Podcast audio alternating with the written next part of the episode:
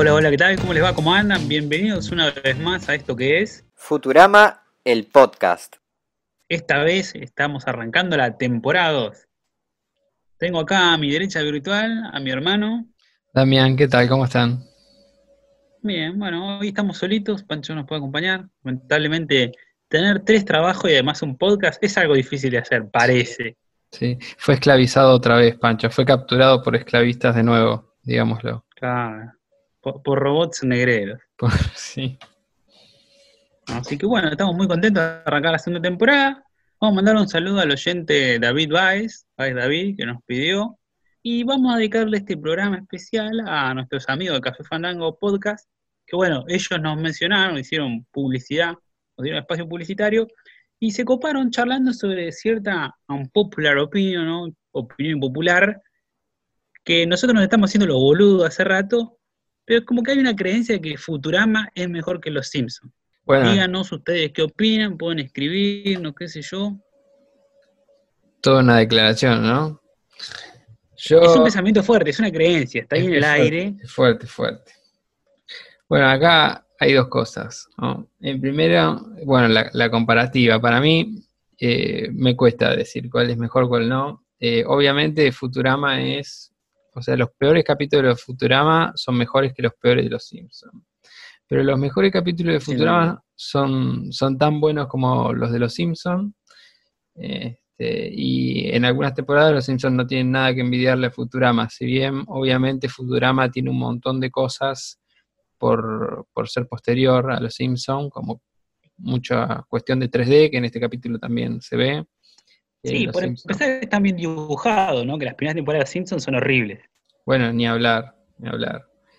Eh, pero bueno, tiene que ver también, no sé con qué tendrá que ver ese tema de, que los Simpsons estén tan feos al principio, ¿no? Al principio eran un dibujo improvisado, ¿no? Sí, no, estamos hablando de a nivel show propio, ¿no? Con lo de Tracy Ullman en esos cortos, no, eso, eso eran peor que peor, eso era una verga. Eso era malo, era realmente no sé cómo ah. la serie de Los Simpsons salió de esos cortos, realmente yo no hubiera cometido el error de no darle ningún lugar.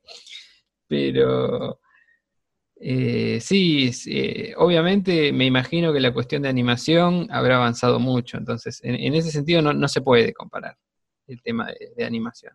El tema de trama sí, ahí hay otro tema que yo pienso, ¿no? que yo no me termino de convencer que los Simpsons estén en decadencia. Para mí los Simpsons tienen una decadencia y retoman y vuelven a subir. Y yo escucho siempre que todo el mundo dice, no, entran en decadencia y nunca paran de caer. Y en general yo les pregunto, bueno, ¿pero viste los últimos? No, no los vi porque entraron en decadencia. ¿Y cómo sabes que en algún momento no volvieron a subir? Si, no, si los dejaste de ver, ¿no? Este, a mí me parece que ese es un tema, como que dijimos, bueno, acá hubo dos temporadas malísimas, muy malas, que existen, son verdad, y los dejamos de ver y entonces no le dimos bola y nunca vimos si remontó o no, damos por sentado que ya van, se fueron a pique. Tal cual, tal cual, sí, da, para largo, ¿no? Para, para hacer un propio podcast, solo temporadas malas de los Simpsons. Sí, totalmente. Pero bueno, esperaremos un par de años a que Casper y don Jorge lleguen a esa parte y nos digan su conclusión. Pero sí, yo la verdad no miro más los Simpsons desde, no sé, la temporada 20, 21 creo. Sí, no, yo los miro, los sigo viendo en Fox y en después los fines de semana y los días de semana a la noche también.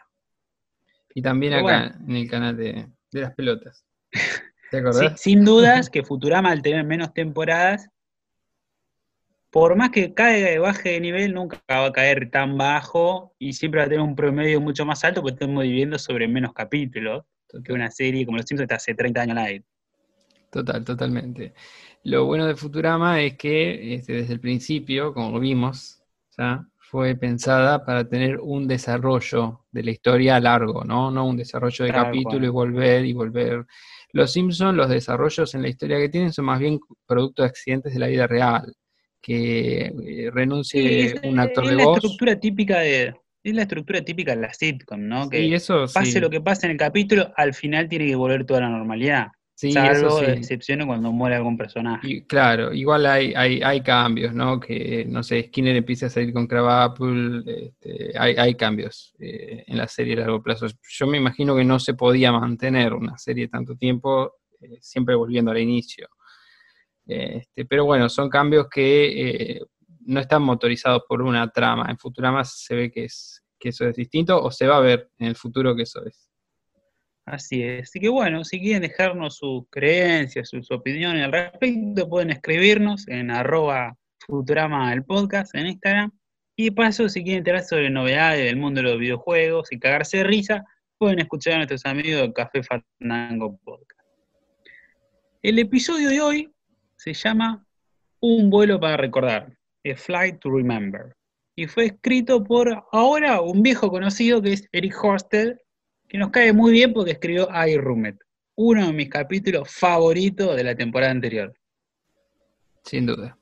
Y bueno, el título eh, del episodio de Flight to Remember es una parodia a un libro que se llama A Night to Remember, escrito por, mira qué lindo apellido, Walter Lord. Es un chabón que se llama Lord, ¿entendés? Genial ese nombre. Sí. ¿Y de qué se trata el libro? Del Titanic. Todo este capítulo va a ser una parodia del Titanic. Y este libro trata sobre, este, este autor entrevistó a 63 sobrevivientes del Titanic, del barco, que se hundió en 1912. El libro sale en 1955 y en el 86 lanza una secuela del libro que es El Titanic contraataca. Nada, mentira. Se llama The Night Live Song porque la gente se volvió a interesar con todo el tema del Titanic y el barco, porque en el 85 encontraron los restos en el fondo del mar. Bien. Y bueno, Después, después este tipo fue asesor de James Cameron en la peli del 97 con Leo DiCaprio que todos conocen. Claro. ¿Invitados? No hay invitados, hoy no tenemos invitados. Qué, pobre que está Futurama con los invitados, che. tenemos un detallito al respecto para charlar. Cuando, cuando llegue el momento, cuando llegue el momento lo comentamos. Bien. que nos falta mucho. La frase inicio del capítulo es filmado en locaciones, como aclarando que, todas las partes de este episodio son filmadas en los lugares donde dice estar. O sea que si están filmando supuestamente en un Titanic, deberían recrear un Titanic, ¿no? Como hizo James Cameron. Claro. Bueno, el dibujo retro esta semana es Clutch Cargo, se llama Space Station. Y bueno, arrancamos con el capítulo después de esta cortina.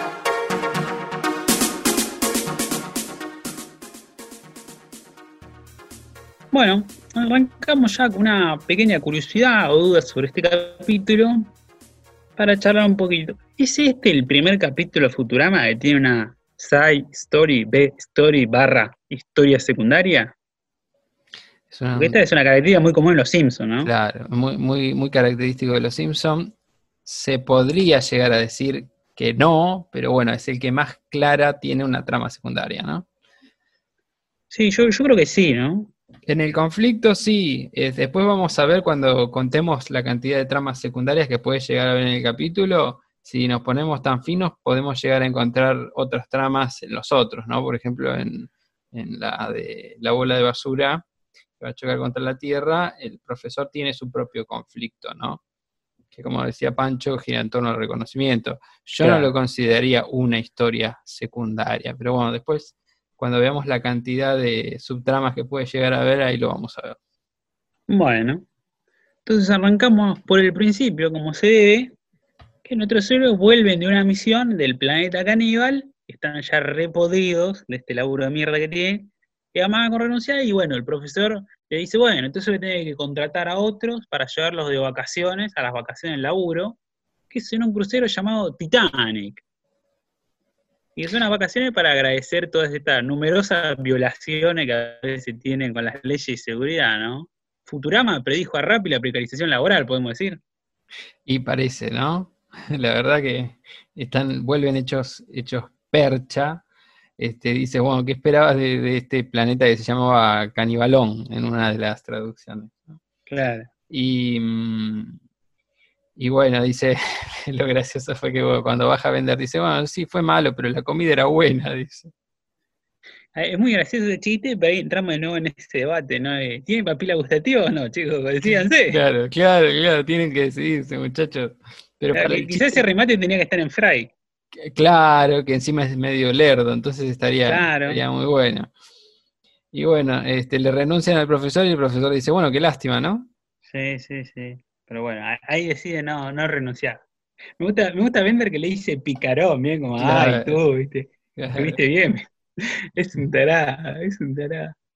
Y me gusta también ese chiste cuando empiezan a sonar con unas trompetas fuertes, cuando dice Titanic y los Ah. enfoca de distintos cuadros. No sé bien a qué parodian, me recuerda mucho a los trailers, pero no sé si está parodiando específicamente eso. Como los chavales ni se dan por aludido que es algo malo el Titanic. No, es genial, es genial, porque dice, ah, qué lindo. Este, y se escucha Chan, eh, y, y después se, se vuelven a escuchar y los van enfocando de distintos ángulos, que esa parte es muy buena. Sí, Eh, sí. No sé si parodiará algo como vos decís o qué. Y ellos, eh, está buenísimo porque hay una tensión total en la música, en el, el recurso auditivo es una tensión total, y en el visual vos ves que están relajados. Tiene un contraste tremendo, pues son unos Total. inconscientes. Total, total. Y unos ignorantes, ¿no? Fry por lo menos Sí, debería... Fry seguro. Ah, no, pero la, la película Titanic es después de que Fry fue congelado, ¿no? Claro. No, sí, sí, Fry, Fry es un tarado, Sí, sí, sí, sí. evidentemente. Pero bueno, llegan al puerto, nos encontramos ¿no? con el alcalde, ¿no? Y hay como todo un pequeño show ahí de esta inauguración del Titanic, que ahí presentan quién va a ser el capitán de esta nave, que no es ni más ni menos que un viejo conocido, Zap Brannigan. Sí, señor, el viejo Zap. Y ahí, lo, ahí se encuentra con Lila, ¿no? Claro. Y hace un chiste, ¿no? El típico bautismo de una nave, cuando se le pone el nombre, se le golpea con una botella de champán por lo general. Pero esta vez acá rompen otra cosa. Sí, rompen la cabeza en el frasco de Leonardo DiCaprio. Así contra el barco, pa, y la cabeza sale rodando. Así que, ¿podemos decir que Leo DiCaprio es un invitado? La realidad es que no, porque lo invitaron, pero bueno, no, no, lo intentaron, pero no pudieron conseguirlo. Entonces esos roditos de, ay, ah, grabó otra persona. Claro, claro, si no, seguramente hubiese dicho algunas palabras alusivas. Claro. Así que bueno, a mí eh, Titanic no es una película que yo sea súper fan, la verdad que no me gusta mucho, así que creo que con ese golpe eh, Leonardo DiCaprio recibió su merecido. Yo no sé quién puede ser fan, fan de Titanic, no sé. Conozco, conozco, ¿eh? Yo tampoco lo puedo puta. creer, pero conozco. No tienen criterio. Pero bueno, cuando están entrando ahí al barco, Lila se cruza ahí con Zap, lamentablemente, pero bueno, ahí Lila le inventa, ¿no? Que Fry es su novio ahora y se lo presenta todo y medio que Zap sospecha, ¿no? Claro, este, le dice, bueno, ahora que te tengo atrapada acá en el barco, y le dice, no, no, no, no, no, para que yo tengo un novio y es, y se fija y hay un calamar gigante, después hay un viejo senil y bueno, está Fry, así que tiene que elegirlo Fry. Eh, Así Lo que, menos malo. claro, lo menos malo. Así que bueno, ingresa a la nave, se dividen las habitaciones, ¿viste? Podemos ver que está Hermes con su esposa, la Bárbara, que es la primera vez que aparece. Ellos tienen un lindo camarote, todo pipí y cocú, y los mandan a los otros al lugar más asqueroso, abajo de, la- de, de donde cargan el carbón, todo. Sí, es buenísimo eso, están abajo, abajo, justo abajo de las calderas del barco. Claro, están abajo de, de un nivel donde, donde lavan, abajo del, del- de la segunda clase, ¿no? De lo peor del mundo le dieron. Es verdad, están, eh, bajan y ahí está la clase turista, están los irlandeses que están un poco, creo que son parodia de la película el Titanic, claro. El Titanic, claro, que ahí, no sé si en el, en el Titanic había en verdad un escenario donde todos bailaban, pero bueno, ahí están bailando. Después un lavado de ropa y después las calderas y a lo último todas esas cosas que parecen pasillos de un submarino, todos sucios, húmedos, las camas son, son este, nada, Una litera. eso, son literas, ahí está, tienda, una literas porquería, sucias. son literas. Sí, sí, Sí, sí, todo, todo es asqueroso. Y apenas llegan, viste, Bender ya le dice, bueno, ya estoy podrido de este cuarto y de ustedes, así Sí. que me voy al casino, pues ya fichó una piba, hay una robot. Y cuando va al casino se le acerca y se presenta, mi nombre es Bender, ¿viste? y ella es la condesa de la roca. Claro, claro. Y la voz es un poquito familiar en latino, es la misma que la de la profesora Crapapel. Claro. Sí, sí, es verdad. Estuvimos chequeando a ver si se da esa coincidencia en la versión original, pero no. La actriz de voz de la condesa es una que hace muchas voces. Entre ellos hace de mamá en Futurama y en Los Simpsons hace de la mamá de Skinner. Mira. No tenía idea. Después hay otra curiosidad con respecto a la condesa, que la ropa que usa es, bueno, obviamente similar a la que usa Rose en Titanic. Y además existió una condesa que estuvo en el Titanic, que es la condesa Noel Leslie, condesa de Rhodes, que fue una de las sobrevivientes entrevistadas por este Walter Lord.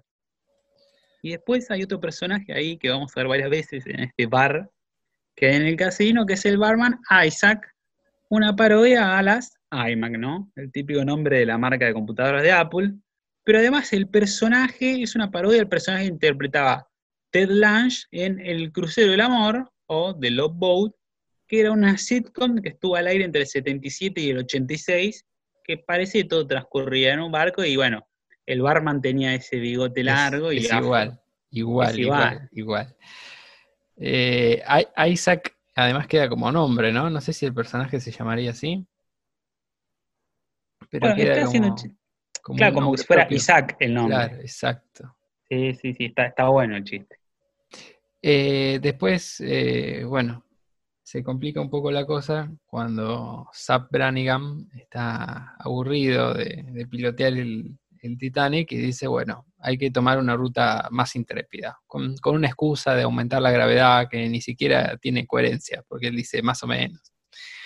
Eh, y le dice a GIF, bueno, mira, este, tenemos que cambiar el curso. Y GIF le dice, mira, esto ya, una, empresa de viaje ya lo diseñó el curso. dice, no, hay que tomar... Claro, la agencia de viaje. Claro hay, hay, hay, que tomar un curso más intrépido, por acá y por acá. Y él le dice, mira, por acá pasan cometas, le dice. Le dice, bueno, no hay problema. Así sí, a mí me causa, me causa mucha gracia, ¿no? Como que le, muestra todo un mapa que está todo lleno de, puntitos, ¿viste? Y es como la típica parodia a la escena de las películas que tienen que cruzar el cinturón de asteroides, ¿no? Sí. Que es un cinturón de asteroides que existe entre Marte y Júpiter, y siempre tienen miedo de chocar contra alguna piedra. Creo que hay una de Star Wars donde pasa, lo hacen, ¿viste? Creo que la 4, la 5. He visto y un lo gracioso es que en realidad hay un montón que hacen eso. y lo gracioso es que en realidad los asteroides están a ciento de distancia uno del otro, sería imposible que poder pasar en línea recta no te va a cruzar con ninguno tranquilamente. Claro, cuando lo hicieron bien y dijeron cometas. Claro, cuando lo ves en la imagen, este, de, los, del cinturón de asteroides parecen que están todos cerquitas porque se ve en otra escala, pero la verdad están en escala, capo, claro, Pero bueno, una vez más estamos en manos de científicos. Muy bien, eso es lo, que marca la calidad. Y bueno, eh, en realidad lo gracioso es que está la Tierra y el planeta donde van, que supongo que será, no sé realmente cuál será, este, pero hay una flechita que va directamente a, ese planeta. Es rojo, pero no, no creo que sea Marte, ¿no? Va directo al planeta y para, para desviarse a esos asteroides tienen que hacer todo un camino de vueltas, ¿no? En vez de desviarse de la línea recta que siguen y doblar a la derecha, después volver. a... dos zigzags, curvas. Así que bueno, eso otra vez, eh, Zap Brannigan muestra que, que es un incompetente. Y bueno, como siempre GIF le dice, mira, este, no se puede, y le dice, bueno, no, lo, hacemos igual, me dice, sos un cobarde. Y dentro de todo acá empieza también, eh, esto es como una complicación que se va a añadir para el cierre final del capítulo, pero también empieza a complicarse un poco la trama que ya estábamos viendo, ¿no? Cuando Amy se encuentra en el buffet con, los, con sus padres, de casualidad, eh, los padres le dicen, bueno, eh, justo tenemos una persona al lado de nuestro camarote que te vendría bien para ser tu, novio. Y el tipo es un impresentable, dicen, ahí está, y está asomándose a la barra y poniendo los dedos en, la salsa, ¿viste? un gordo horrible. nada, en contra de los dedos. Está, esquivando el vidrio anti-estornudo por arriba. Eso es genial. boludo. Y todo así, este, vestido así como con, ropa chica, ¿viste? Este, y, descuidado, todo desprolijo el tipo, ¿no? Y bueno, sí, sí, esquivando el coso de estornudos para meter los dedos en la, comida de, donde todos se sirven sopa. Una A mí me llama la atención el sombrero de, Viste, son como medios vaqueros, como medio tejanos los ah, padres. Y tiene como una hoja de marihuana el sombrero de, la mamá de Amy. Ah, mira, no lo había notado. Ah, no sé, tiene una hoja con una forma similar. Es como una hoja de marihuana mal dibujada, ¿viste? Claro. Y sí, sí, siempre tienen esa onda vaquera, ranchera, es buenísimo porque son como chinos, Ah. pero tienen la- esa, esa onda. Sí, Y bueno, Amy también prefiere decirles, ve, ve al tipo ese y dice, bueno, no, yo ya tengo un novio y, y bueno, adivina quién es. Fry. Y sí, no podía ser de otra manera. Y bueno, eh, justamente cuando Fry estaba conversando con Lila, eh, lo- lo- no quieren complicar más la cosa, ¿no? Lila le dice, bueno, no, no, no la hagamos más complicada, pero bueno, cada vez que Zap aparece, este, ella es como que la complica más porque lo besa a Fry, este, y, y- y- y a pesar de que dice no compliquemos, la va complicando ella para escapar de, de Zap. Y bueno, también... Sí, a pesar, a pesar de todos esos besos y esas acciones, viste, medio que Zap duda y no le termina de creer. Claro, él siempre, siempre sigue sospechando y siempre va a seguir buscando eh, la manera de, ponerlos en evidencia o si les cree, eh, la manera de hacerlo a un lado, ¿no? Y bueno, justo cuando Lila le está diciendo no compliquemos más el asunto, ¿qué pasa? Se complica el asunto. Aparece Amy y le dice a los padres, este es mi novio, y lo besa. Y ahí empieza también a haber un desarrollo de personaje, ¿no? Acá va- podemos ver un poco la parte de, de Lila que se va a desarrollar por dos lados. Primero, la, la relación que tiene con Fry y segundo, este, la, la soledad que siempre la, la caracteriza. Eh, Claro. Eso lo vamos a ir viendo.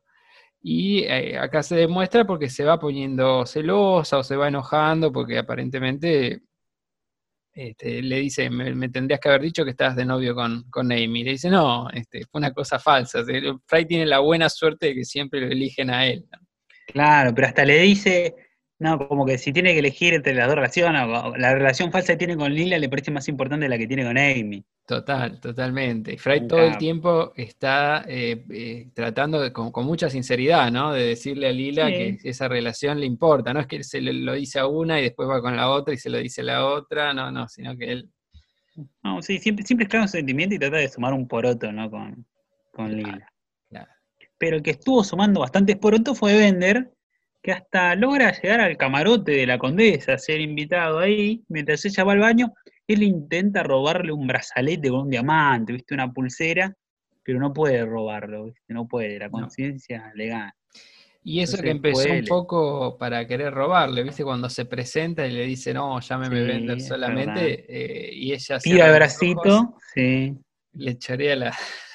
sí, tira ahí el bracito mágico y le roba la cartera en el billete. Total. Sí, pero, pero no puede, no puede robarlo. Y le pregunta al barman qué le pasa, por qué, por qué no puede, qué, qué le sucede. Y lo que pasa es que está enamorado, señor B. Está enamorado. Claro. Pero bueno, así todo, sí, Sí, sí, él, él le dice, ahí, ahí está el conflicto, ahí surge el conflicto un poco con eh, de Bender, ¿no? Que es el conflicto principal, que dice, bueno, pero ella es una robot eh, muy refinada y yo soy un cualquiera. claro. Bender es un pillo, ni, ni labura, el hijo de puta. Claro. Me gusta mucho cuando dice, no sé el significado de trabajo, y te cagás de risa porque es verdad, porque el hijo de puta no, no sabe trabajar, pero no porque sea un aristócrata como la condesa. Después es un pago de mierda. Sí, sí, sí, es verdad. Pero bueno, así todo sigue siendo un garca y se niega a pagar el trago. Y entonces ahí Isaac llama a lo de seguridad y lo recagan a palos Sí. delante de la condesa. Sí. Y intercede la condesa y termina pagando el trago, encima un trago, boludo, dale. Sí. ¿Cómo no vas a pagar eso? ¿Rodate otra cosa? Bueno. bueno. Se avergonzó por dos tragos de miércoles. Sí, sí, no, es genial. En realidad, viste, no- uno no sabe si lo- no lo paga por rata porque se quedó sin plata, porque viste que fue al casino y se apostó todo. Sí. Pero, pero bueno, eh, tanto Isaac que le hablaba y lo, lo- lo iba como este, dando consejo, de repente cuando no le paga, lo agarran No, los obvio, matones. Y él le dice, pero, pero estoy enamorado, le dice, y, y le dice, bueno, denle duro, y lo cagan a Me palos. encanta, me encanta. sí, sí, sí. Lo patea, lo patea en el piso, de- por dos tragos, Pero, pará, eh. Este, e, e, es, encima cuando la, condesa paga, le pegan una última patada, ¿no? Como ya no era necesario. Y después hay una curiosidad cuando le sirve este trago, le sirve como por un lado Jagermeister, que me llamó la atención verlo, yo hasta hace un par de años no lo conocía, mm. y por el otro lado le sirve Pensoil, que es una compañía petrolera que hace aceite para motor. Seguro le suena chino básico, pero si ponen en Google Imágenes Pensoil y le salta el logo, van a, van a haberlo visto, ya lo vieron. Y dicen, ah, esta cosa. Y me llama la atención, ¿no? Como mezcla dos cosas, ¿será como el equivalente al Jagger Boom, pero de los robots? Puede ser. Está muy bueno que le pongan ese aceite para. Claro, ve con coca, con, aceite, con pensoil. Sí, muy bueno. Pero bueno. Después están, bueno, nuestros héroes están ahí en la pileta jugando al limbo. Y la Bárbara, la esposa de Hermes, le dice, che, ¿por qué no te unís a jugar con ella? El limbo y le dice, no, no, no, no, no, voy a, no vuelvo a jugar al limbo desde las Olimpiadas de hace 20 años, de, 19, de, 2009-80. ¿Y por qué? Porque un chico que está en la grada le grita, es mi ídolo, qué sé yo, entra al campo, a la cancha, irrumpe y quiere pasar por, por el limbo y él le dice, no, está demasiado bajo. Y se escucha el ruido de la cadera que se parte la columna vertebral. Y se murió, era demasiado bajo para él y se quebró la espalda y cagó fuego. Sí, sí, sí, sí, sí. Muy bueno, porque no se ve. dice, dice, Hermes le dice, no, no, tu espina no lo soportará y se escucha. Sí, sí, tremendo. Y se quiebra, se quiebra y se pone a llorar. Pero bueno, ahí, ahí llega Zap y por extraño que parezca, dice que la ganadora del certamen de limbo es Lila, que en realidad nunca participó, pero bueno, él como capitán decidió que ganara, y ahora tiene que ser invitada junto a su novio a asistir a comer a la mesa del capitán durante la cena. Sí, sí. Ahí empieza ya a tomar un poco la trama, ya a complicarse más, o, a las complicaciones que ya venían a tensarse un nuevo conflicto, digamos, ¿no? Pero bueno. Muy gracioso esto de, del limbo, ¿no? En las Olimpiadas. Sí, sí, la, verdad que es creíble un poco, ¿no? Que, haya limbo, porque si lo ves de cierta manera, es como el salto con garrocha, nada más que en vez de cada vez tenés que saltar, saltar más alto con la pérdida con la garrocha, esta vez tenés que agacharte más abajo. Claro, claro, está bueno porque está, vos lo ves cuando lo ves, eh, es muy rápido, ¿no? Pero parece que está diseñado igual que el salto a garrocha, pero con la vara muy bajita. Es muy bueno. Claro, está, muy bueno. Y bueno, descubrimos que Hermes representó a la Tierra en alguna Olimpiada, ¿no? En la de 2980. Claro. Así que conocimos un poco del pasado de él, conocimos a su esposa hoy, bastante. Pero bueno, en algún lugar del barco está Bender con la condesa y se confiesa, o mejor dicho, le confiesa que es un pobre diablo, un bueno para nada, pero ella lo calma y le dice que lo ama igual, a pesar de todo, ella está enamorada. Sí, sí. Eh, y él y, se lo dice, se lo dice en serio, y él es como que ahí empieza, ¿no? Eh, la secuencia eh, que, parodia Titanic que él la va dibujando a la condesa. Dibuja todo el circuito. Claro, que es buenísimo, como cuando van al planeta de los robots. Y, sí, sí, bueno, Cuando ven la, revista para adultos. Las la revistas porno. La revista porno, bueno, ahí, ahí también están todos los circuitos. Y bueno, después la sostienen. Sí, suena una música ahí medio música celta, My, my Heart Will Go On. Claro, claro, bien, bien de parodia eso. La sostiene en la, en la proa, ¿es? Del, barco, la parte de adelante. En la proa. Y bueno, ahí también hay un par de gags, ¿no? La levanta y, se rompe el piso, se le caen los brazos y ya se cae y rompe el piso. Así que está, está muy bien. está bueno. Y bueno, después de ahí pasamos a esta mesa del capitán, ¿no? Donde se produce esta escena y ahí, sorpresivamente, para complicar aún más las cosas, a la mesa se une Amy junto con sus dos padres.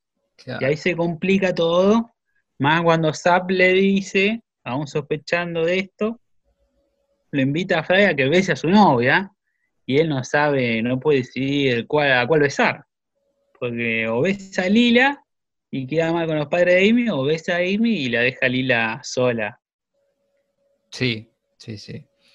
Y bueno, justo eh, parece que fue una casualidad, o no sé si lo habrá planeado Zap, pero para planearlo tendría que haber sabido. Y parece más bien una coincidencia que dice, ah, los Wong, y había invitado a, a los padres de Amy. Y bueno, los padres de Amy quieren ver eh, procreando hijos en un buffet. Entonces, ¿cómo no, no van a querer ver que los bese ahí en la mesa? Que la bese a su hija. Y bueno, Fry ahí empieza a dudar. No sé si muy cochina, es como muy apurado, ¿no? Apurado de ya, ya quiero nietos ya. Sí, sí, sí. Y... que termine la universidad, por favor. Sí.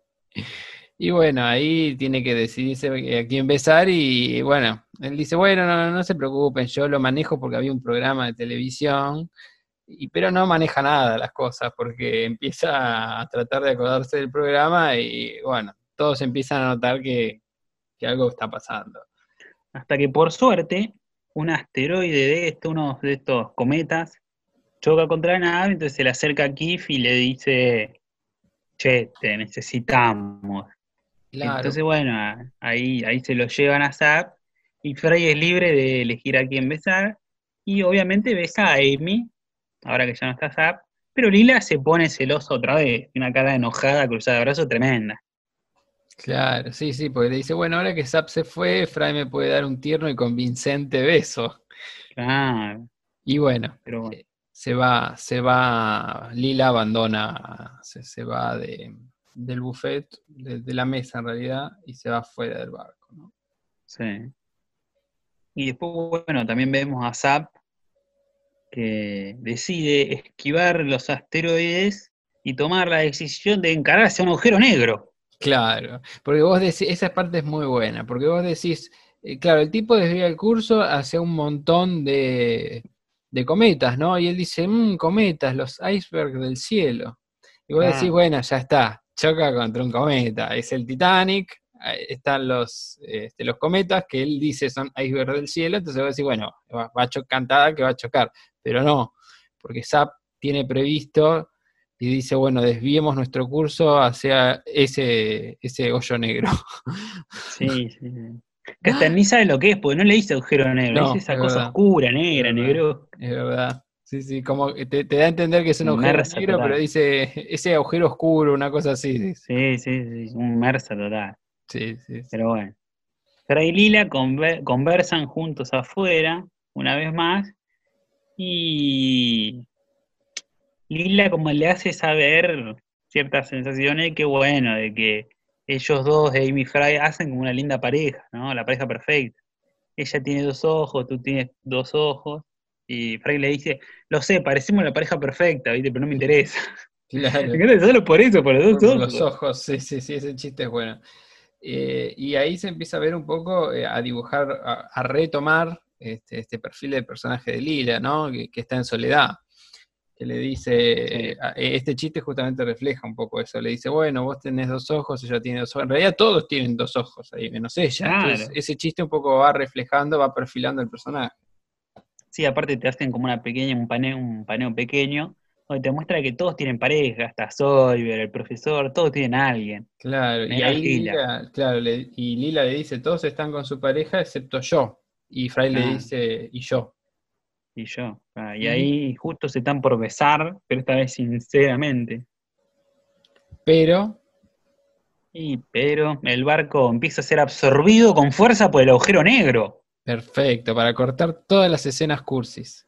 Así que en esta situación de riesgo, Zap dice que un capitán debe hundirse con la nave y nombra capitán a Kif. Ah, claro. Qué tipazo, y se manda a mudar. Y se manda a mudar, totalmente.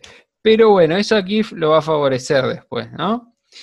Claro. Pero bueno, por ahora lo que están intentando hacer eh, nuestros héroes es escaparse, ¿no? Tienen que ir a las, las cápsulas salvavidas o a las naves salvavidas y, se, están yendo.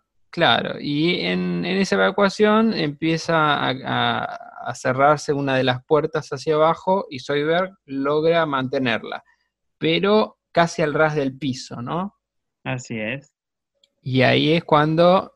Es el eh, momento que aparezca un héroe. Claro, y se retoma un poco este recuerdo de Hermes y Hermes eh, se anima a hacer lo, de- lo del limbo y pasa y, y logran, logran abrir la puerta desde el otro lado. Y encima cancherea, porque pasa, después vuelve y le dice, bajalo dos milímetros más, ¿eh? dale, dale que yo puedo. ¿Qué? Y ahí la barba le dice, nene, estás al vivo, no Sí. cancheríes.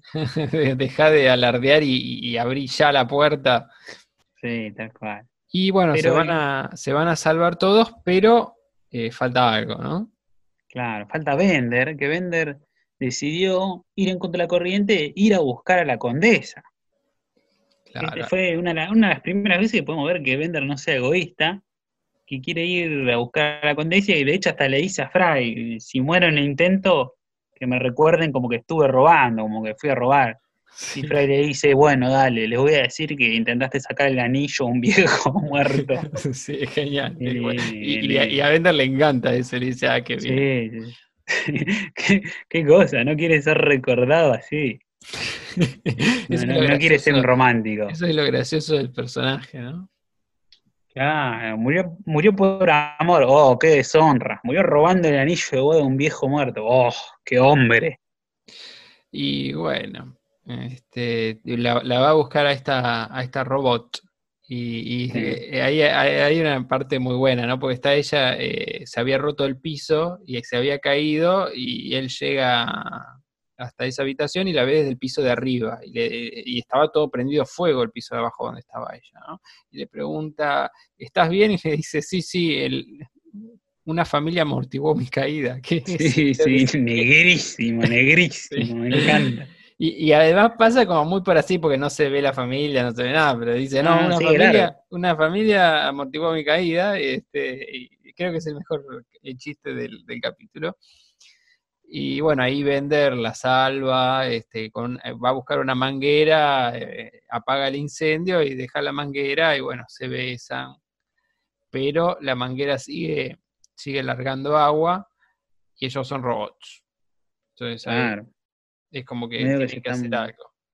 se están por ahogar, pero Bender ahí se acuerda de que, bueno, ella es una dama refinada, etcétera, etcétera, y que forma parte de- del, del club marítimo, ¿no? Claro. Del club náutico. Claro, de hecho, ella dice, ah, misma- es verdad. Ella misma es un yate.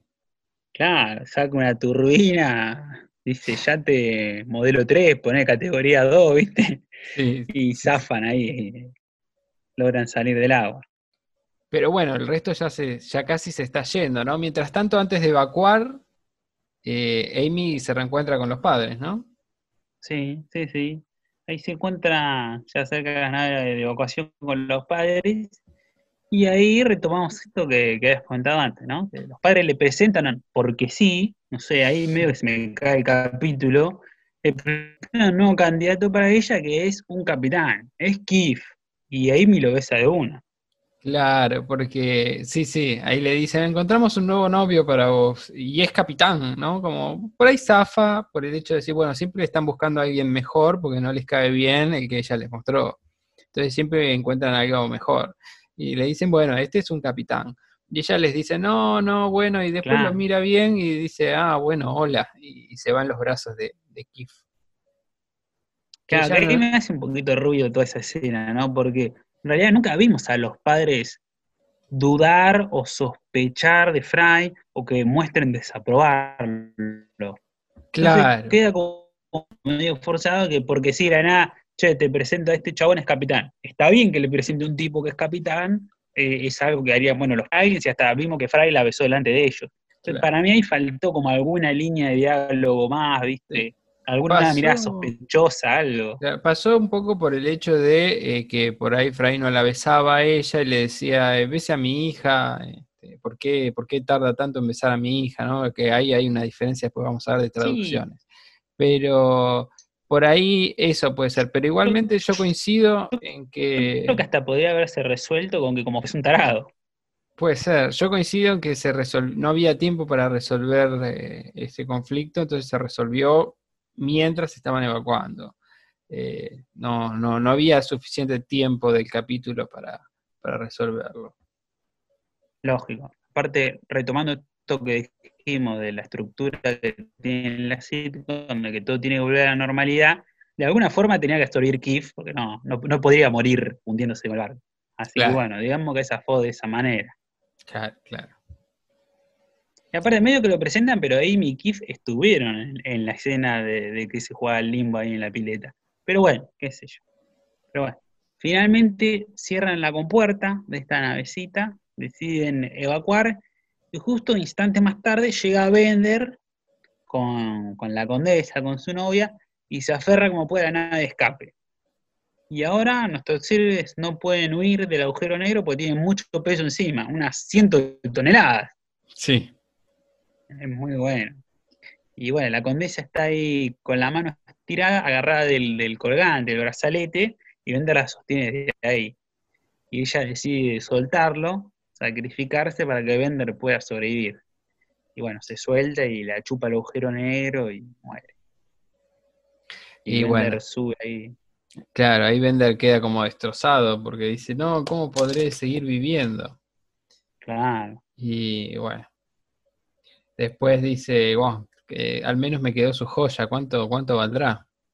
Ah, tan triste no está. Y más o menos, eh, por ahora tiene un consuelo.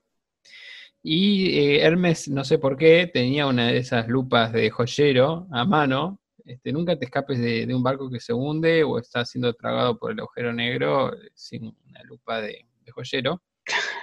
Este, y le dice, no, no, mira, es, es billutería. Y, ahí Bender se, pone, se pone realmente mal. Así que bueno, ahí se ve un poco eh, en este capítulo cómo avanzó el arco. Eh, hubo cambios trascendentes y otros que no. Eh, lo de Amy que se va con GIF es algo que va a durar, no es tan trascendente por ahora.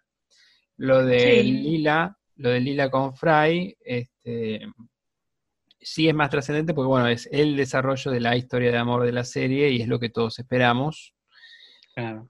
Y después Bender no tiene ningún desarrollo porque el desarrollo lo tiene el capítulo y él sí tiene un esquema más de sitcom que vuelve a ser el, viejo Bender, ¿no? Otra vez, porque ya había cambiado con el Diablo Robot, ya había cambiado y se había hecho bueno y después... Un poco como que descubrió el amor y por un momento no pudo robarle a la condesa. Entonces como que hay un pequeño leve cambio, más allá que al final, quizás podemos interpretarlo, no, el chiste del final es solo un chiste o por ahí es un incorregible total pero bueno, al menos en algún momento se enamoró, no sabía qué era lo que sentía, porque no podía robar. Claro. Así que un pequeño evolución, un cambio, transformación del personaje hubo.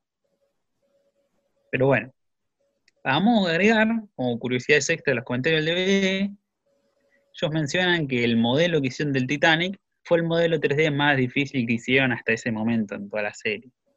Después también cuentan este detalle de, como es del moño de Bender, que se lo pega. Sí es un moño con imán. Entonces ellos explican, bueno, pero como va pegado en el cuello, los imanes que van al cuello no afectan a vender, entonces por eso no canta canciones de folclore. Claro, claro, porque en el, capítulo, 2 se tiene que volver loco. Exacto, en el capítulo 2 se, vuelve loco, es verdad eso. Pero bueno, medio tirado los pelos, ¿no? Sí, sí, sí, raro.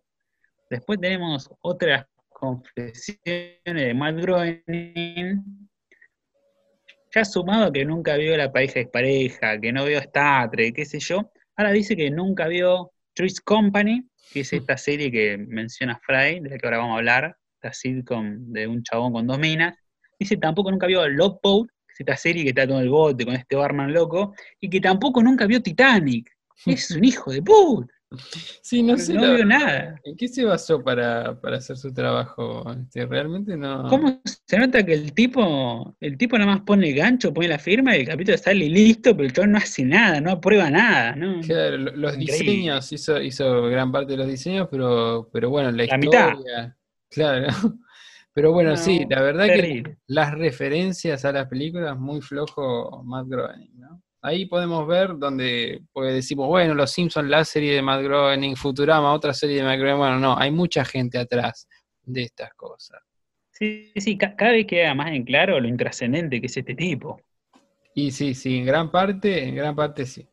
Yo creo igual que no es tan intrascendente, porque bueno, a veces se queja de, que, bueno, eh, por ejemplo, el chiste del botón, viste, de, la bola de basura, se, nota que él está en la cosa. Sí, sí. Pero bueno, nosotros la- siempre la tendemos... supervisa, digamos. Claro, y, y, este, de- de- aporta, aporta, no solo supervisa, sino que aporta, pero nosotros tendemos siempre a pensar que es la serie de fulano, la serie de Mengano, y no, no, hay gran cantidad de gente, eh, es una obra muy colectiva, donde hay, no podemos decir que es de alguien, realmente. Lógico. Por eso nosotros siempre insistimos en nombrar quiénes son los guionistas de cada capítulo. Y Y bueno, hay- hay, después- que recomendarle a Matt Groening que vea algo de televisión algún, alguna vez, ¿no? Tal cual. Y después hacen un comentario sobre esta relación de Keith y Amy y dicen que la inventaron nada más a modo de broma, ¿no? Que está destinada a ser una broma, pero dice que después en temporadas posteriores la retomaron y la desarrollaron como una relación fuerte. Claro, ahí se nota, eh, se nota el cierre que el desarrollo de la historia romántica importante es el de Fray Lila, obvio. Este se Claro. desarrolla para dar un cierre a la trama, para eh, terminar con la eh, con la tensión y resolver ese conflicto. Por eso no, Sí. eso no es un cambio de personaje tan importante, se va a ver después, no porque haya pasado ahora, sino porque lo van a Sí, retomar. no, ahora, ahora es a modo de chiste para resolverlo y bueno, queda gracioso que esté con, con un marciano verde. Pero bueno, justamente hablando de la- las subtramas, en el DVD comentan que este capítulo de alguna manera tiene cinco subtramas diferentes, Claro. lo cual es algo inusual. Sí, a mí me Y la verdad que sí. me parece que es demasiado que, que contar cinco subtramas, ¿no? Están un poco exagerando, ¿no? Podemos contarlas. La primera sería la de Fray y Lila, Lógico. de En que realidad, Lila tiene que engañar a Zap. la- claro, esa primera en orden cronológico, exacto. Claro. Después está la de Amy, que Amy tiene que engañar a los padres para que no le den ese hombre horrible, ese gordo asqueroso, entonces les mente y le dice que está con Fry. Sí, sí. Después la tercera, podemos decir que sería la de Hermes, que no puede, jura no volver a jugar nunca más al limbo, pero después, cuando las cosas se necesitan, él logra volver a jugar y hasta se lo dedica a ese chico que está en el cielo jugando al limbo. Claro. Ahí ya tenemos la transformación, un poquito más allá que son dos escenas y dos diálogos, pero bueno, si queremos exagerar, ahí lo tenemos. Pero ahí ya tenemos tres. ¿Cuáles son las otras dos? Claro, bueno. Una es la de Bender. Una es- obviamente es la de Bender, que es la más importante del, del capítulo. Ah, Side Y- Story. Y otra es, eh, estuvimos hablándolo un poco, la de Zap, quizás. Claro, interpretamos que tendría que ser esa, ¿no? Sí, así parece, así parece. Yo, la verdad, no te diría que Zap tiene una trama propia, ni por asomo. Esta es mi Sí, no, para mí e- es la misma trama, la de Zap y Lila es la misma. eh. Para mí están Zap quiere acercarse humo. a Lila, entonces Lila, para evitar que se le acerque, le miente como que ya tiene un novio. E- Es más bien el antagonista Es esa. de la trama. Claro, la trama claro. secundaria. Y Amy en realidad puede considerarse otra trama, pero en realidad yo no la considero. Es otro conflicto, pero está en función de la trama secundaria, porque que Fry finja estar con Lila no es suficiente para crear tensión.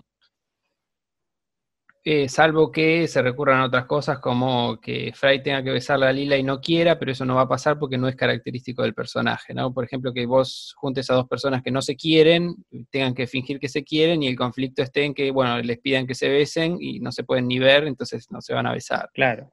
Pero acá no sucedía eso, entonces necesitaban una tercera en discordia, ¿no? Y entonces Amy está en función de la, de, de la subtrama. Acá hay dos tramas. Para mí es medio verso eso que dijeron. Hay Sí.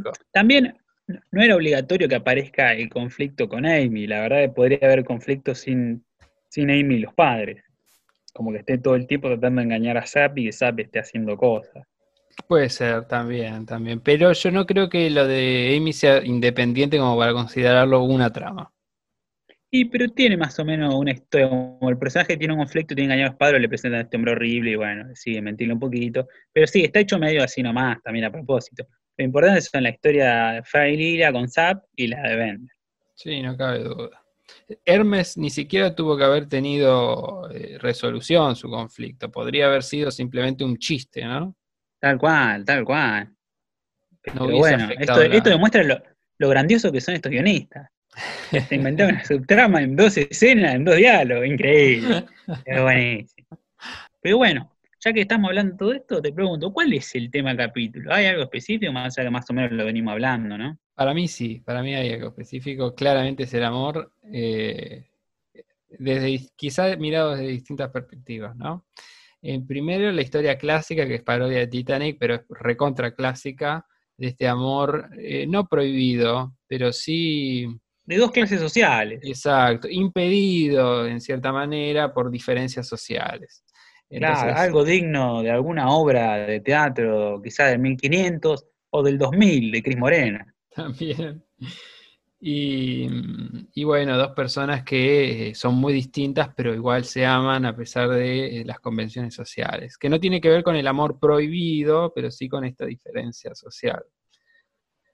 Em, esa es claramente una trama muy clásica para mí, en mi opinión, de amor. Y después está Fray Lila, este, que es otra trama de amor claramente, porque en realidad, aunque ella eh, elige a Fray porque quiere escapar de Zap, en realidad eh, ahí hay sentimientos y Fray empieza a desarrollarlos y, Lila un poco entra en ese juego porque al sentirse sola este, también empieza a generar ciertos sentimientos.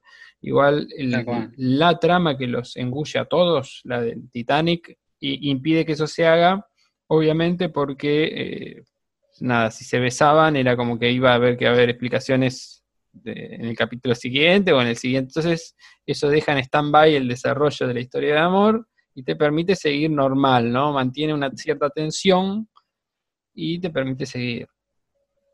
Hay que seguir esperando por ese beso, muchachos. Y sí, hay, que vender, muchachos, hay que vender DVDs. hay que vender DVDs. Bueno, no, tiene nada, no tiene nada que ver con el amor esto, ¿eh? solo la trama. Claro, claro. Pero bueno, después de esta cortina que estamos escuchando ahora mismo, hablamos de las traducciones.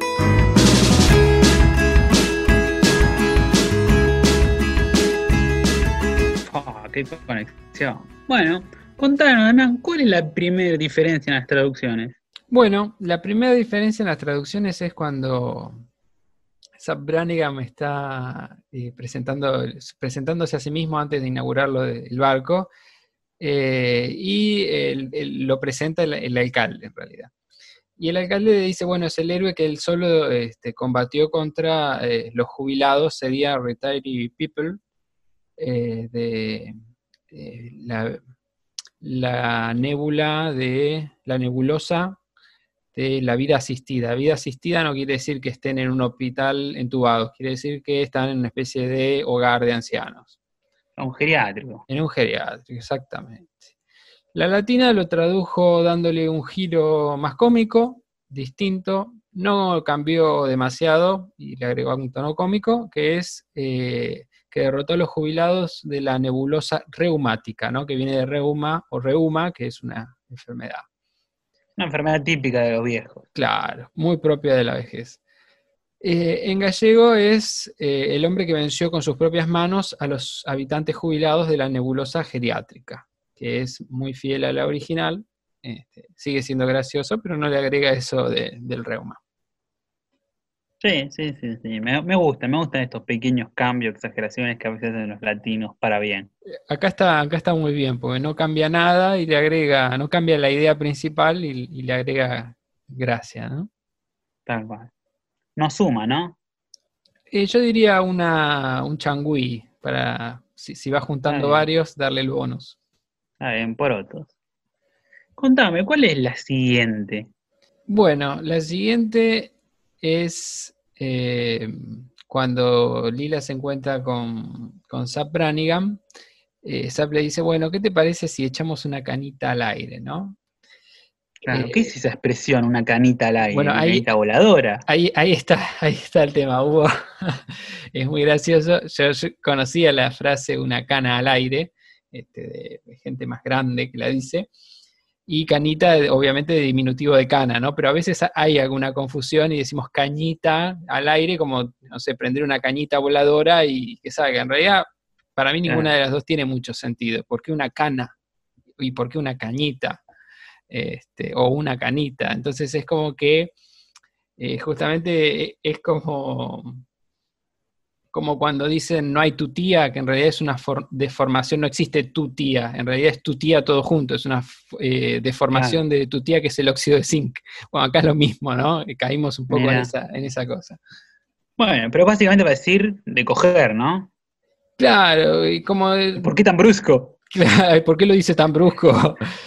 Eh, claro, la gallega es una canita sensual al aire y en, en el original es... eh, Sí, la, la versión inglesa dice una expresión que es knock boots, como golpear las botas. Que claro, parece que viene de la época de los vaqueros, ¿no? Que se ve que o garchaban con las botas puestas o cuando se las sacaban hacían mucho ruido al caer. parece, ¿no? La verdad que no tengo ni idea. Muy Eh, raro y muy gracioso, ¿no? Knock eh, son very sensual, ¿no? Siempre le agrega este vocabulario sensual, sí. sexy, Le, agrega. El personaje. Son very sensual boots. Claro. Sí, sí. Típico de Zap. ¿Amerita un punto, algo? ¿Está bien el cambio? No, no, no, no le suma, es un cambio necesario porque la frase no, no se entiende. Obviamente, ¿no? Pero eh, canita al aire eh, o, o canita sensual al aire, por ahí los gallegos estuvieron bien porque le ponen una canita sensual, ¿no? Pero igual Sí. sigue siendo, no es una invención de ellos, ¿no? Sí, me llama la atención, ¿no? Que esta expresión sea igual en los dos, tanto en México como en España, es canita al aire. No habrán encontrado otra. No, no debe haber Sí. expresiones hechas, o sí, no sé, después, después se nos ocurren, ¿viste? Claro. Bueno, la próxima. Después hay, después hay otro porotito para poner, para sumarle a los latinos, que es cuando Bender está jugando a los dados y los va a tirar después de analizarlo, le dice, daditos, necesito carrocería nueva. Y en el original le dice, baby needs a new pair of feet, como necesita un nuevo par de pies, ¿viste? Claro. acá los latinos decidieron ir siempre manteniendo la humorada y del universo del robot eligieron la carrocería nueva. ¿Qué decidieron los españoles? Bueno, los españoles le pusieron vamos, sietecito que te quiero ver. Este, y eliminaron, eliminaron un chiste, no estuvieron del todo mal, pero eliminaron el chiste de este necesito eh, un par de. Sí, necesito algo. Par Claro, de pies, es- carrocería. Esa que es bien clásica de papi, necesito un auto nuevo, por ejemplo. Claro. Cuando tiran los dados, viste que siempre dicen en Los Simpsons, en otras series, son en todas. Siempre dicen, papi necesita un auto nuevo, papi necesita una cosa así. Y acá eliminaron un chiste, no es grave, pero eh, yo te diría que la latina suma otro poroto y la gallega, no, no sé si, si, si suma un porotito en contra, pero bueno, no, no era necesario. Bueno. Estamos con muchos porotos, pero pocos puntos, che. Y hasta ahora no hubo una decisión jugada que fuera No, no. como suelen hacer los latinos. Es un 0 a 0 empedernido este partido. Puede durar 120 minutos o va a seguir 0 a 0, me parece. Pero bueno, veámoslo con la siguiente para comprobarlo. Que cuando Lila está besándose con Fry y cae Zap, le dice que bueno, estaré ahí para consolarte cuando estés despechada. Pero en la original dice lo mismo, en el mismo sentido, pero lo dice un poco más brusco, más torpe, más tonto Zap, que le dice, voy a estar ahí para anotar un rebote, ¿no? Para ponerlo en términos de básquet. Claro, exacto. ¿no? Como diciendo, bueno, cuando este le erre al aro, yo eh, ahí voy a anotar el punto. Claro. Y en la gallega dice, puedes contar conmigo para seducirte de rebote. No sé si eh, el público de, de la península notará que se refería a, a- a un deporte. Para mí, a mí no me dice absolutamente nada. No, no, no te, no te lo habla como rebote de básquet quizá, pero se entiende, ¿no? El de rebote, cuando alguien encara una mina y perdió, rebotó, le decimos acá. Quizás en España el término rebotar viene también por ahí. Puede ser. A, a mí eh, me hubiese gustado una traducción del tipo, yo estaré ahí para anotar en el segundo tiempo, ¿no? Eh, manteniendo esta metáfora deportiva, que es chistosa.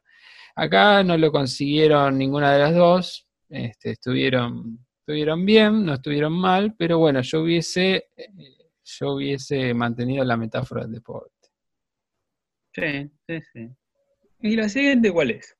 La siguiente es cuando eh, está en la barra Bender eh, diciendo, y, y Isaac le dice, usted está enamorado, y le dice, sí, es cierto que estoy enamorado, pero hay una diferencia entre ella y yo, ¿no? Ella es una condesa construida con una cuchara de plata en la boca, y yo solo un robot de tantos que hay. Esa es la versión ¿Qué, latina. qué poeta, estoy, estoy llorando, estoy emocionado. una pluma.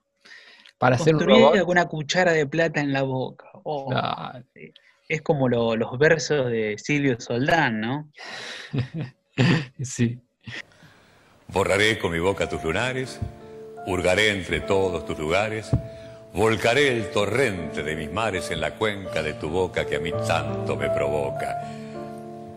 Te prometo ser quien beba de tu aljibe, quien te mime, quien te cuide. Eh, en la versión original dice lo mismo, ¿no? Eh, pero con una leve diferencia. Dice que ella es una condesa construida con una cuchara de plata en la boca y este, yo soy, dice, just an eh, irregular honest show. No sé si esto tendrá que ver con, con, viste que a veces usan, no me acuerdo si John o Show Doe, viste, para referirse a un cualquiera. Ah, puede ser. Sí, acá la expresión honest show. Sí, Sí, la, la verdad que A un hombre cualquiera. sí, interpretamos que viene por ahí. La estuvimos buscando, la busqué en Urban Dictionary. Encontré muchas otras cosas, como por ejemplo, que nosotros a los pedos silenciosos o ninjas silenciosos, los yankees le dicen el honesto Abe. Ah, bueno.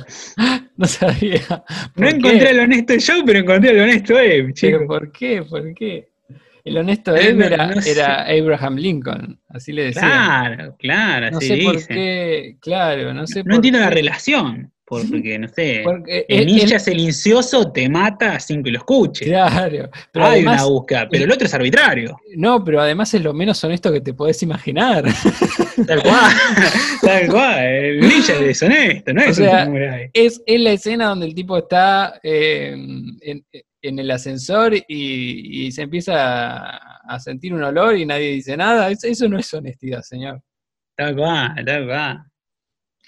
La Pero que bueno, en la estuvo- versión española, ¿cómo se llama Joe? Bueno, la que ahí está, la que estuvo igual muy poética es eh, un poco la española que acá se fue un poco del libreto e inventó un poquito, apenas, y le puso Somos dos robots sin futuro. Ella condesa, construida sobre cobres y algodones, y yo, un tipo corriente y moliente. A mí no me dice nada la expresión corriente y moliente, pero bueno, lo de cobres y algodones es muy poético. Sí, corriente y moliente, por ahí es una expresión típica de ellos, ¿no? Como decimos Claro. a troche y moche, ¿no? Exacto. Puro y duro. Claro, ahí está. Pero bueno, un- un- por ahí uno tiene que estar un poco acostumbrado con eso. Pero bueno, Claro. le agregaron bien lo poético, Los que- cobres y algodones. claro, que estuvo bien. No, no- no la, la cuchara de plata en la boca, pero hicieron lo suyo. Está bien. Y acá tenemos para contar, más que nada, como una curiosidad dentro de estas traducciones. Que es cuando Frey está en este aprieto con sus dos mujeres ahí en la cena con Zap, él les dice, tranquilos, qué sé yo, aprendí a manejar situaciones sociales delicadas en un programa de televisión. En la versión original, la inglesa, dice lo mismo, solo que en vez de decir en un programa de televisión, nombra uno específico, que es este que nombramos un poquito antes. Dice, lo aprendí en un pequeño show llamado Three's Company. Y en la versión española, ¿cómo lo dice? Bueno, en la versión española dice en una serie de tele llamada Un hombre en casa. Claro. Y acá, bueno, hay una pequeña particularidad, ¿no? Esta Three's Company es una sitcom de los 70 donde dos minas y un chabón vivían juntos en un departamento y lo alquilaban. Está basada en la serie original británica que es Man About the House, que en España la tradujeron como Un hombre en casa. O sea que el diálogo que está teniendo la versión española está nombrando a la serie original, la británica, y no a la yankee, que es la que vio Fry. Claro, exacto. Porque esa Trees Company en Latinoamérica se conoce como Tres son multitud o Apartamento para tres en España. Claro, lo curioso es que en España estaban las dos versiones, ¿no? Apartamento para tres, que es la traducción de la Yankee, y Un hombre en casa, que es la versión. Bueno, a- acá un poco, no, no sé si circuló tanto, pero The Office tenía la versión americana y la, la Y británica. la británica, es verdad. Que yo la Sí, a yo ver creo las que- dos. Esta decisión habrá sido de que por ahí, a modo de chiste a la situación, te remite más un título llamado Un hombre en casa a Apartamento para tres. Creo yo, la verdad no sé. O por ahí se confundieron con las dos series, como eran parecidas, y eran las dos sitcom de dos mujeres y un tipo en lugar que alquila. Entonces, por ahí se confundieron. Claro, no, bueno, puede ser. Su- Supongo que no, habrán tenido que elegir uno de los dos y por alguna razón, puede ser incluso random, eligieron esa. Pero bueno, Pero eh, tres son Esta multitud. observación, ¿no? Qué loco como que en España llegó, llegó la misma serie dos veces, ¿no? Sí, sí, llegó sí, la adaptación de la, la traducción de la británica y después la traducción de la yankee. Claro, claro, sí, sí. Pero- Es un Pero buen bueno. dato, ¿no? La verdad que sí, sí, la- la- es curioso. Tres son multitud quedaba buenísimo, ¿no? Three's Company, porque justamente eran tres. Claro, una vez más los latinos traduciendo bien desde los 70, loco. Sí. Pero bueno. Y después hay como un running gag, ¿no? Como que este chiste continúa, que es cuando Zap lo pone en aprietes y él tiene que pensar y duda. Fry dice, empieza como a cantar, ay, ¿qué será bueno hacer? Na, na, na, na, na. Ay, ¿cómo iba? Este como que duda. Claro. En la versión original, lo que canta es el opening del programa, ¿no? Come on and knock on our door, na na na na na, y lo dice eh, Mr. Roper, que es este dueño del departamento que los chabones alquilaban. Entonces como que el chabón empieza a recordar la serie ahí y no sé, no le sale nada. Bueno, en la versión gallega es lo mismo. Eh, se nota mucho que remite a esa serie, obviamente, y dice, a ver cómo era, ven y llama a la puerta, y se- eso lo dice cantando, ¿no? Y después, na, na, na, na, na, na, no me acuerdo cómo lo canta, pero... Literal, es la traducción literal. Claro, exactamente.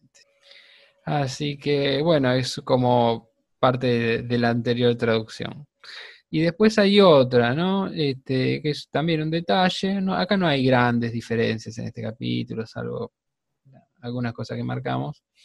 Eh, cuando justamente en esa parte, que creo que es la de mayor concentración de, de- de- de diferencia de, traducción, eh, Y de más peso dramático. totalmente. Bueno, después lo dar. Eh, Fry tiene que besar a Amy y están los padres enfrente y, y los padres le dicen, bueno, eh, what's the hold up? Eh, ¿cu- ¿Cuál es? ¿Por, por qué tanto, cómo se dice?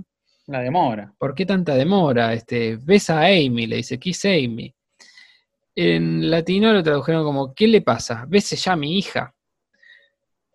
Y en la gallega, eh, ¿qué tiene mi hija para que no la beses?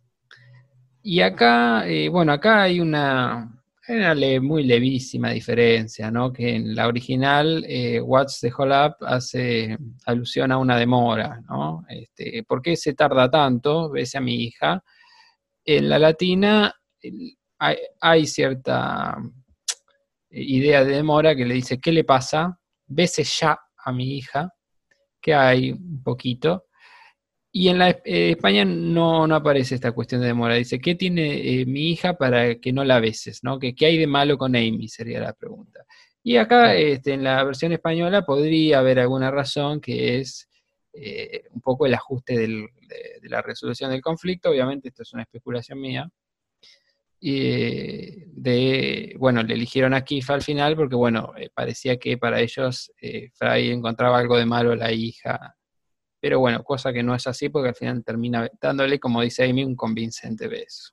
Pero bueno, muy poquito hasta ahora, pero ojo, eh, miren lo que se viene ahora. No les garantizo un gol, pero por ahí vemos un tiro largo, alguna alegría, algo, muchachos.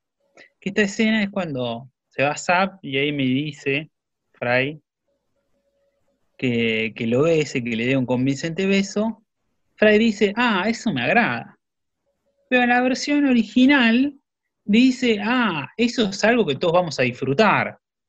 Y luego, una vez que Fry dice eso, besa a Amy y la cámara se corre y nos muestra a Lila cruzada de brazos, enojada, como que no está disfrutando nada.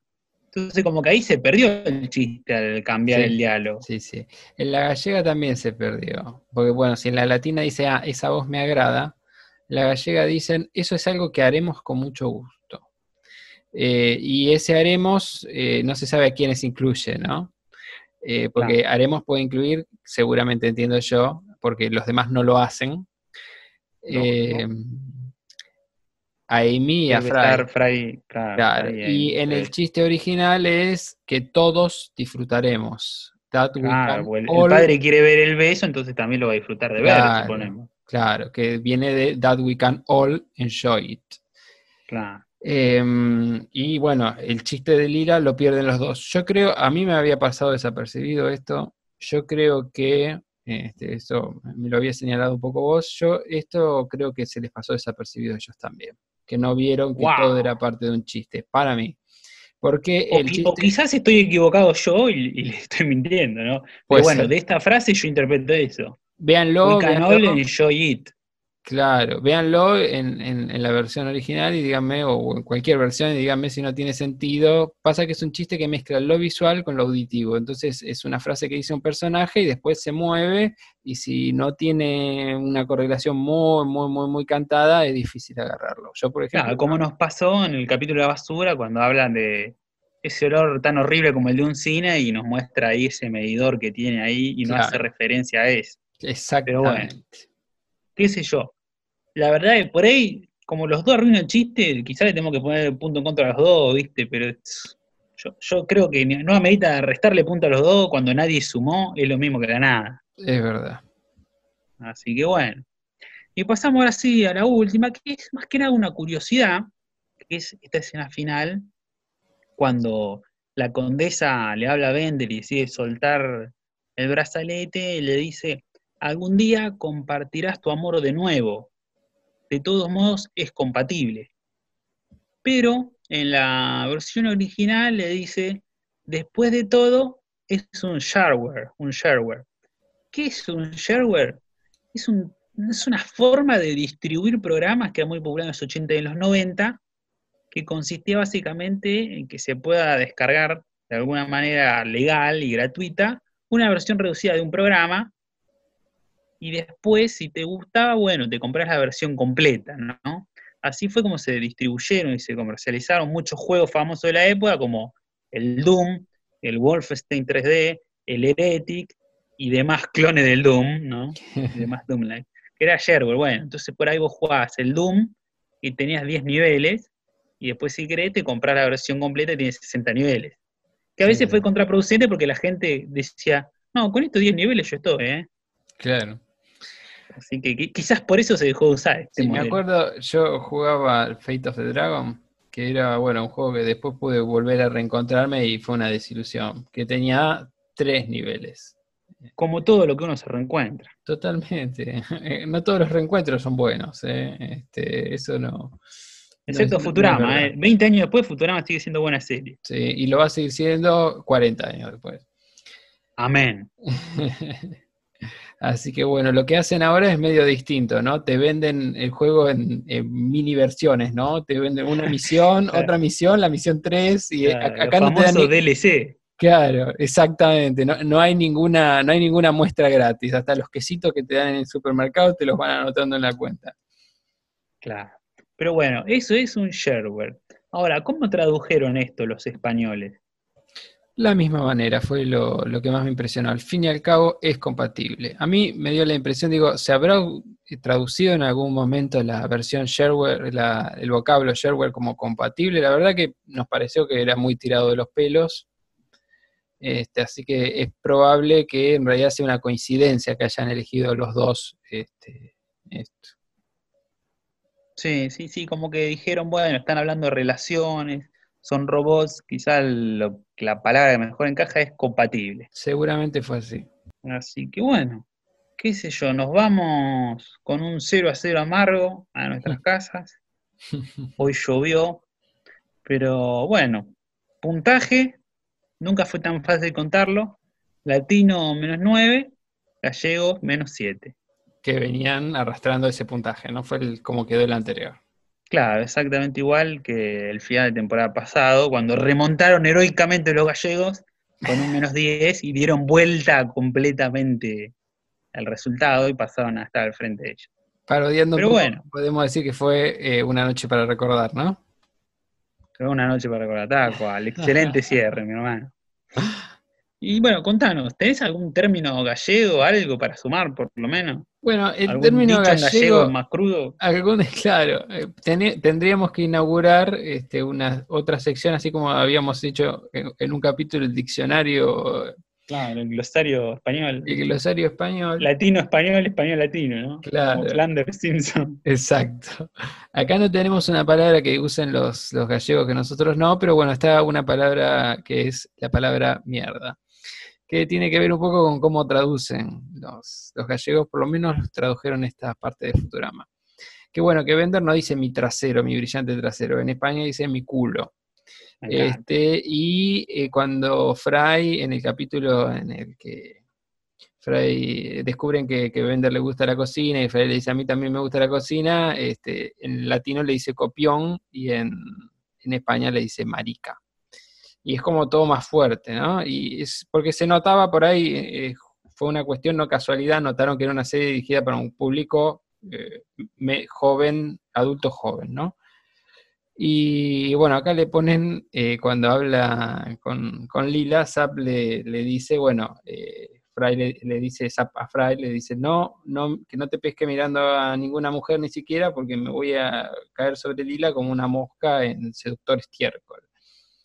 Y en España le dice... Pero como caballero te lo advierto, como se te ocurra tan solo mirar a otra mujer, me lanzaré sobre Lila como mosca sobre montón de fascinante mierda. Qué sé yo, tiene que ver con las opciones que cada uno elige. Eh, me parece que un poco la opción de la gallega es eh, más Qué lindo término, ¿no? Fascinante mierda. La verdad que es, es, lindo, ¿no? Sentir que no hay pruritos con el lenguaje, que uno puede decir culo y puede decir mierda, y está bien, este. Sí, pero yo hasta robaría, fascinante mierda. Cuando te muestren algo, ¿y qué opinas de la casa de papel? Me parece una fascinante mierda. Es muy bueno, muy bueno. Aparte es española, así que cierra por todos lados, brillante. Sí, sí, sí. Y bueno, y queda, lo que hace es un contraste más duro entre dos palabras, porque seductor estiércol, estiércol estaba un poquito, no es tan fuerte. Acá fascinante mierda, las dos palabras son como muy, tienen mucha personalidad. Fascinante no es lo que te atrae un poquito la atención, es lo que realmente es muy eh, impresionante. Y mierda, no, generalmente se usa para cosas muy malas. Y bueno, tiene que ver con esto, ¿no? Está, seguramente lo leyeron como algo dedicado a un público adulto joven y, dijeron, vamos a darle con todo. O quizás hablan así, son medio mal hablados, qué sé yo. Puede ser, puede ser. En vez de decir aboné el campo, dicen le tiré mierda al campo. Puede ser. Qué sé yo. Bota de toro. Pero bueno, es momento de elegir, de darle un puntaje a este capítulo. Yo creo que el capítulo estuvo bastante bien, se mantuvo dentro de todo en, buenos términos, me gustó, tiene toda esa su trama, tiene ese agregado extra como la trama de Herme, que la completa cuando no tienen por qué hacerlo, pero demuestran que son unos capos igual. Me divirtió, no tanto como otros capítulos. Yo creo que es un 7, 7 y medio.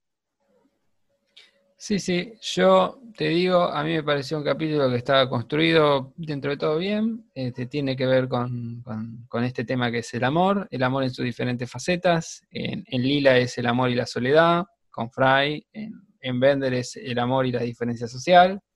Son dos temas que son muy, no inventaron nada, son muy, un poco hasta trillados, diríamos, eh, está bueno un poco esto que está cantado, lo de que el Titanic se va a hundir, este, y que un poco, eh, que no es muy estructural, digamos, este, te, amagan y en vez de chocarse contra el iceberg del espacio, se, va a un agujero negro.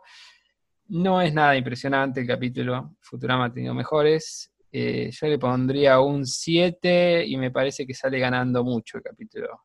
por ahí se le ah, podría poner un poco menos se, digo, se le podría poner un poco menos. Yo diría un 7.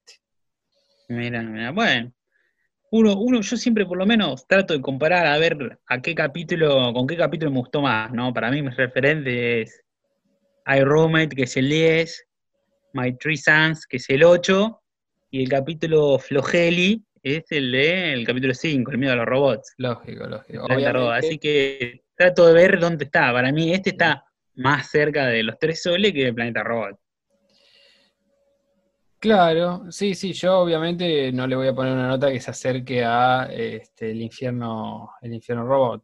No, sin duda, no el planeta robot, ¿eh? no, ese, es el peor, ese es el peor. El, planeta robot, no sé si te refieres. El infierno robot debe ser el peor. Robot, claro, sí, sí, sí, sí, ni hablar. Así que eh, bueno, si ustedes también quieren comparar capítulos, los invitamos a nuestro Instagram, donde vamos a estar jugando al Mundial de capítulo de la primera temporada de Futurama.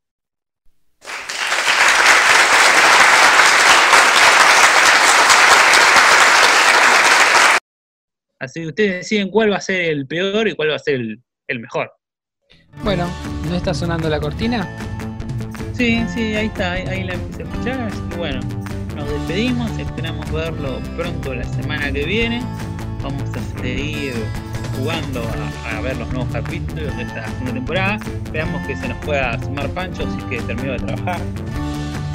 Así que chao, chao. Chao.